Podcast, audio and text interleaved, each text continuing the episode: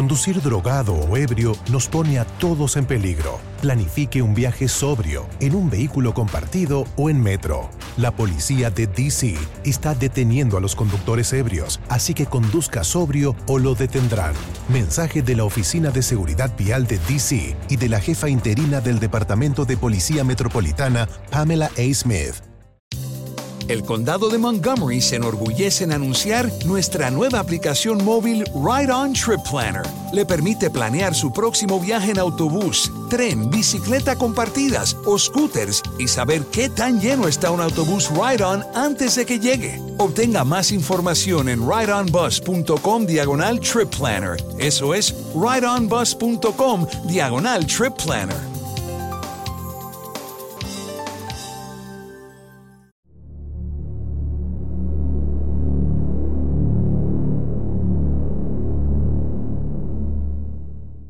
Me gustan las noches de finales de agosto. Camino por las calles protegido por el anonimato de la gran ciudad. El excesivo calor de los meses anteriores ya no azota mi cuerpo perfecto. No es extraño ver gente con una camisa de manga larga. La gente no se asombra al verlo. Es bueno para mí, porque puedo llevar un cuchillo oculto más fácilmente. por supuesto, no voy hasta el bar a ver la exposición de pintura. No quiero ni imaginarme a un grupo de tipos haciéndose los entendidos, opinando acerca de un montón de brochazos verdes sobre un fondo azul. Imagino sus comentarios. Eso simboliza el alma del pintor sobre el mar. Adora el mar. ¿Qué mierda es esa? El puto pintor limpió en ese lienzo sus pinceles y de paso vomitó en una esquina.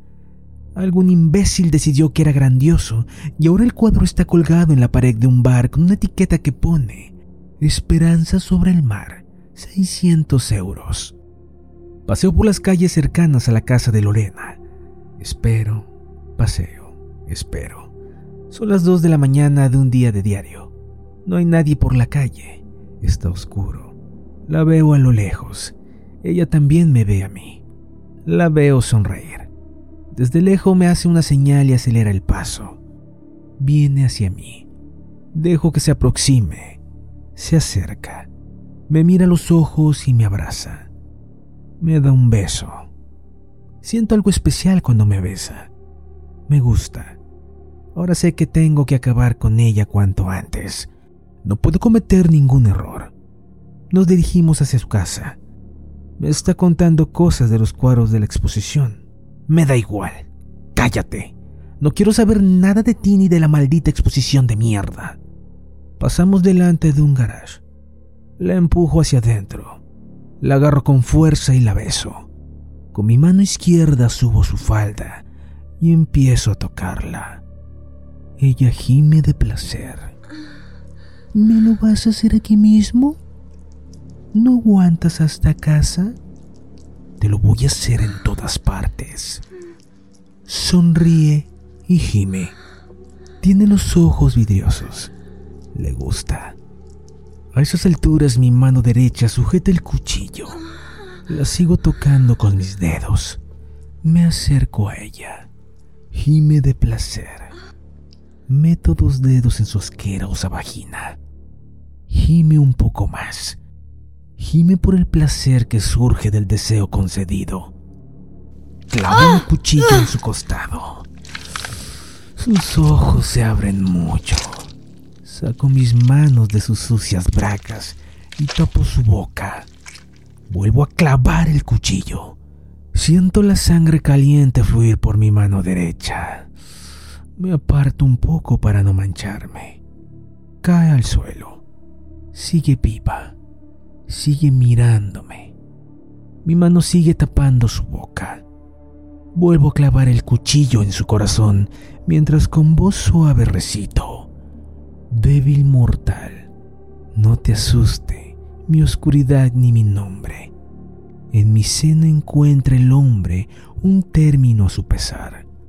Yo, compasiva, te ofrezco lejos del mundo un asilo, donde a mi sombra tranquilo para siempre duerma en paz. Dormí muy bien esta noche. Supongo que el placer de saber que esa maldita zorra no volverá a molestarme con sus llamadas ha sido suficiente somnífero. Esta mañana al despertar me sentía bien, muy bien. Creo que la humanidad vuelve a estar en deuda conmigo. He librado al mundo de otro ser humano inútil. Camino del trabajo pasé por delante del kiosco del maldito viejo. Ahí estaba él, esperando a la muerte. Veo en sus ojos ganas de acabar. Yo le haría un favor si lo matara en ese momento. Compro un periódico. No veo ninguna noticia acerca de la muerte de Lorena. Normal, ya era tarde. Continúo mi camino. Entro en el metro. Esta es la peor parte del día.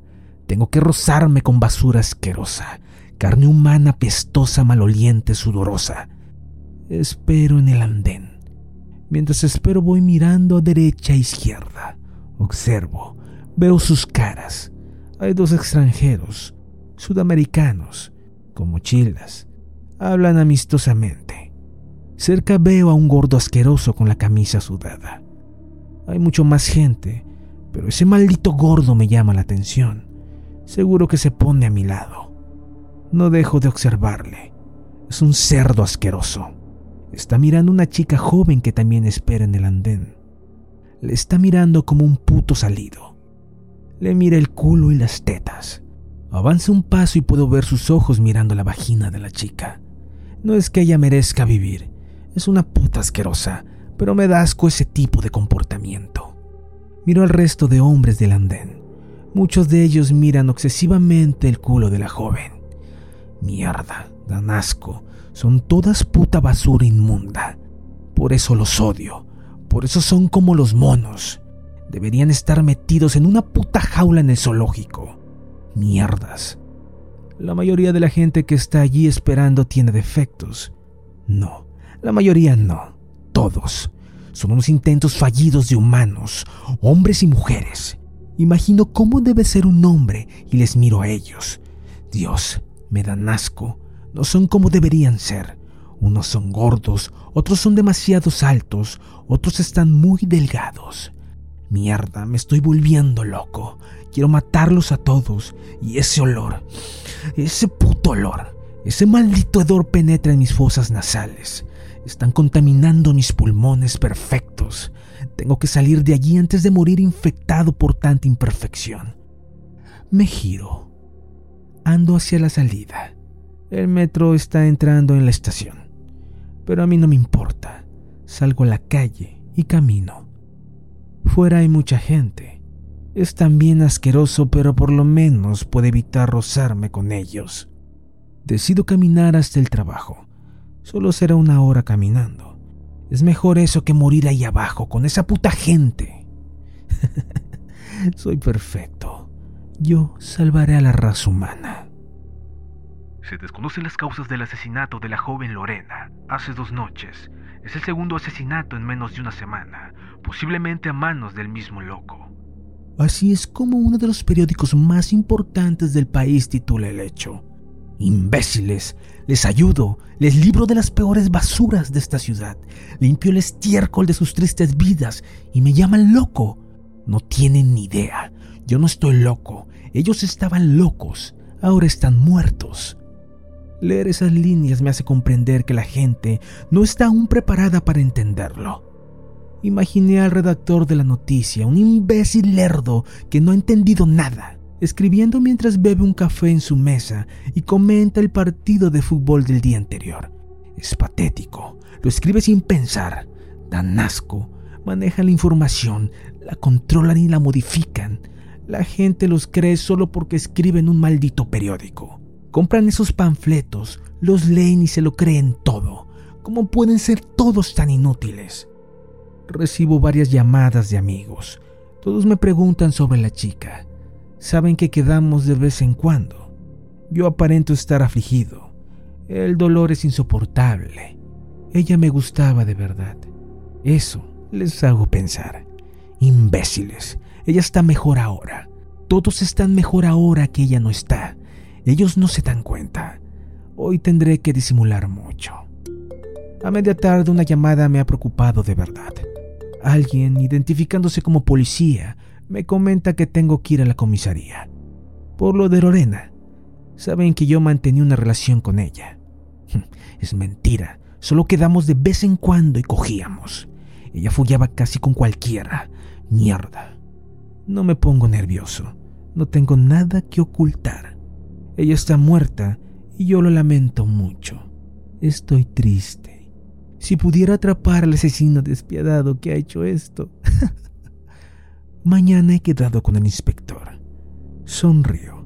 No tengo miedo de nada. Mañana iré a la comisaría y haré una gran representación. Idiotas. La charla con el inspector de policía encargado del caso del asesinato de Lorena fue mucho más amena de lo que me podía esperar. He de reconocer que me intrigó bastante y me sorprendió con algunas cosas que dijo. Parecía ser un hombre inteligente, a pesar de su cargo de funcionario. No es que los funcionarios no sean seres inteligentes, es que casi nadie demuestra un mínimo de inteligencia. La maldita demostración de esto es sencilla. Solo tienes que salir a la calle y observar a la gente. De toda la asquerosa chusma con la que puedes cruzarte, más del 99% es completamente inútil. La raza humana está perdiendo la inteligencia que un día ganó. Cualquier animal demuestra más habilidad mental que el hombre.